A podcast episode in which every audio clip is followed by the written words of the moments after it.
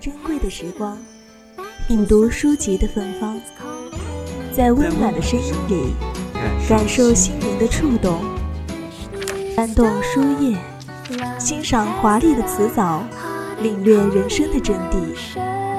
三味书屋，三味书屋，聆听有声有声的世界。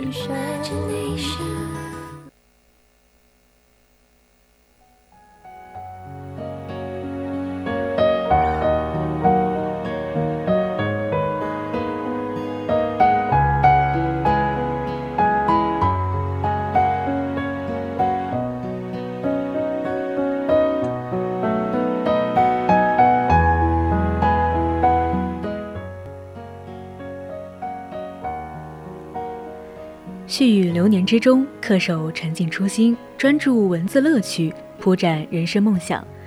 大家好，你正在收听的是 FM 一零零 VOC 广播电台，在每周一晚为你送上的侧耳倾听。我是主播佳薇，欢迎大家在节目中与我们进行互动。大家如果有想对主播说的话，或是想参与讨论，都可以通过微信或微博告诉我们。我们有 QQ 听友四群二七五幺三幺二九八，等待大家的加入。微信搜索“青春调频”，或者是在微博 @VOC 广播电台。我是佳薇，今天的三味书屋为大家推荐的是来自沈从文的《潇潇》。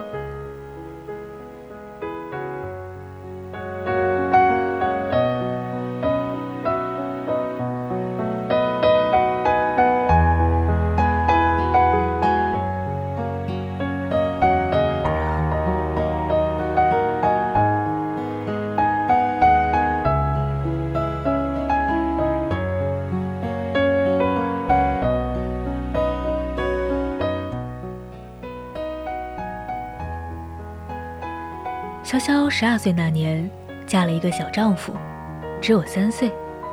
小丈夫喊她做姐姐，她叫小丈夫弟弟。她每天抱着弟弟玩耍，饿了喂东西吃，哭了就哄。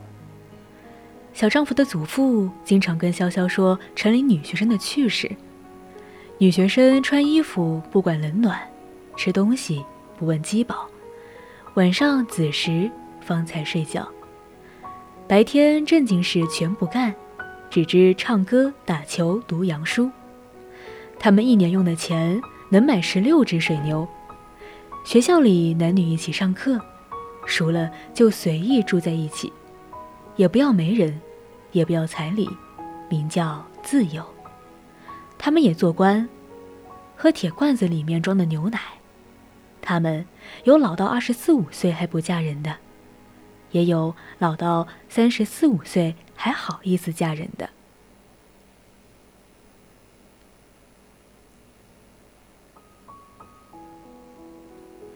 他们不怕男子，男子敢让他们受委屈，他们就敢去衙门打官司。要来的钱跟男子平分，他们不洗衣做饭，花五块钱雇人照料孩子，自己。打牌看戏。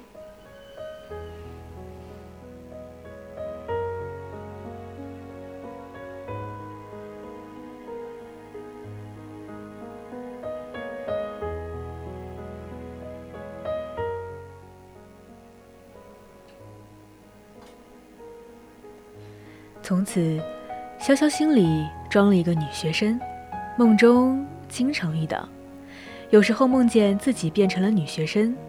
穿着奇形怪状的衣服，在天上飞来飞去。小丈夫家有个长工，名叫花狗，经常带着潇潇和小丈夫玩耍。潇潇十四岁，长得如同大人，只是心里还是迷迷糊糊的。有一天，三人来到山顶，小丈夫下山采蘑菇去了。花狗说：“我想了你两三年，我为你。”睡不着觉，什么都不懂的潇潇，就这样莫名其妙的被花狗变成了妇人。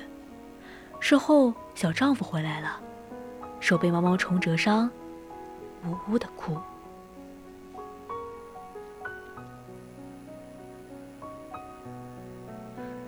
潇潇吃香水，喝冷水，全不管用，四个月后，东窗事发，按照当地规矩，要请潇潇本族人过来，看看要把他沉潭，还是发卖。如果潇潇族人爱面子，就沉潭；舍不得死，就发卖。潇潇没有亲人，只有一个远房伯父，给人种田来了，只是搓手。他为人老实巴交，却不忍把潇潇沉潭。于是决定把潇潇卖掉，嫁人做阿鲁青。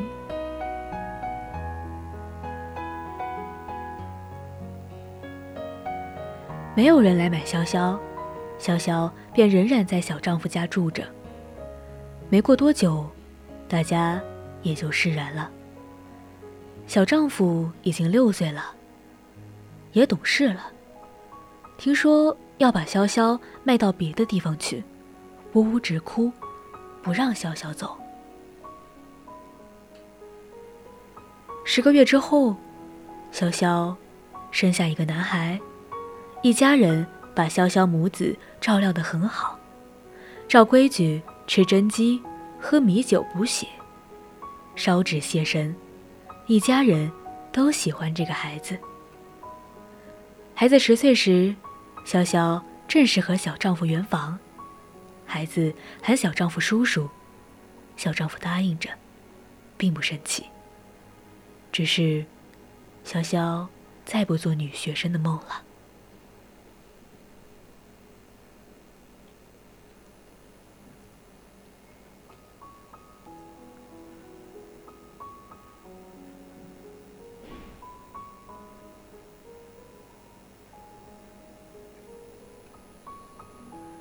又过两年，牛儿十二岁了，也娶了一房媳妇。媳妇大她六岁，也就是在这年，潇潇诞下她和丈夫的孩子月毛毛。牛儿成亲那天，潇潇抱着新生儿在篱笆边看热闹，同十年前抱着丈夫一个样子。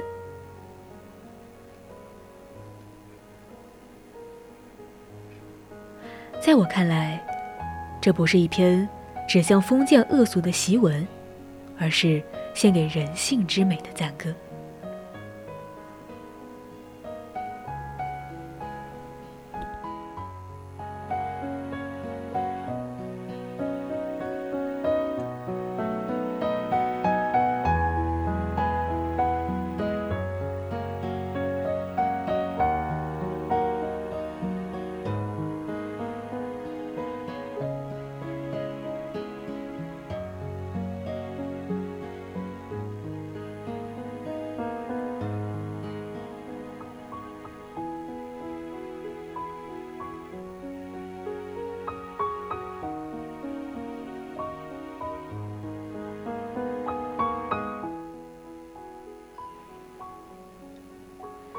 对现代文明的排斥是沈从文的一贯做法。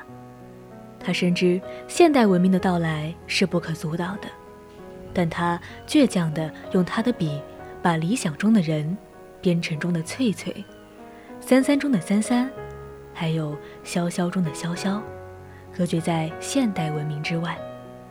他固守湘西那片未被现代文明侵扰之地，这是他固守对人性之美的热爱。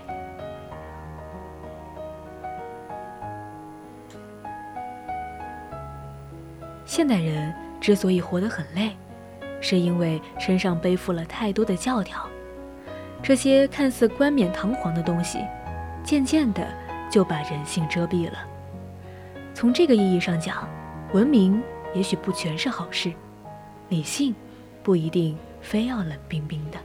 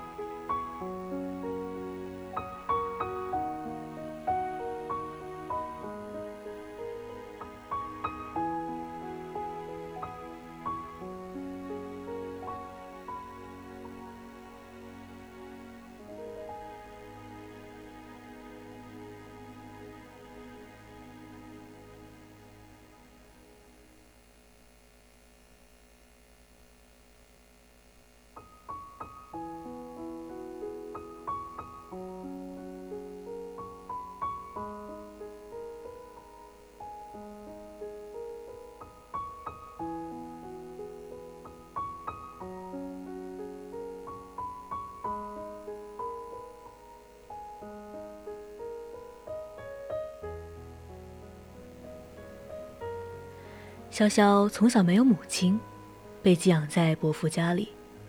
出嫁时，她还是个孩子，什么事都不知道，就成了人家的媳妇。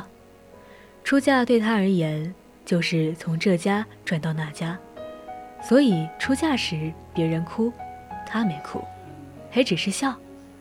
从一开始，作者就把以婚姻为代表的世俗伦理屏蔽在外。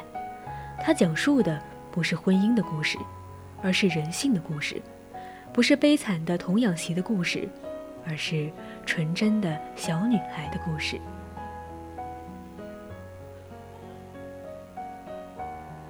来到夫家，他没有遇到似乎必须要遇到的狠毒的婆婆和恶毒的小姑。没有过上似乎必须要过上的忍气吞声、以泪洗面的日子。潇潇和小丈夫的关系非常好，小丈夫晚上跟母亲睡，方便吃奶。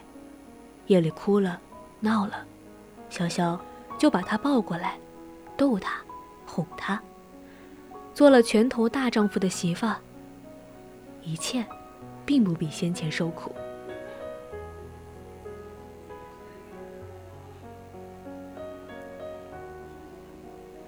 祖父是这篇小说中一个神秘的人物。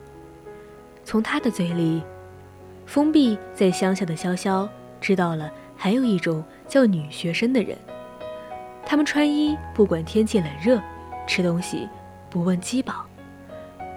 晚上交到子时才睡觉，白天正经事全不做，只知道唱歌、打球、读洋书。再后来。祖父喊潇潇，不喊小丫头，却唤作女学生。不经意中，潇潇答应的挺好。这个本应该是个未道士的人，却成了潇潇的启蒙者。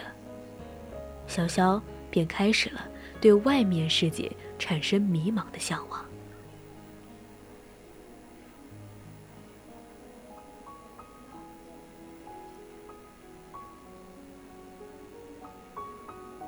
今天的三味书屋就告一段落了，我们下期再见。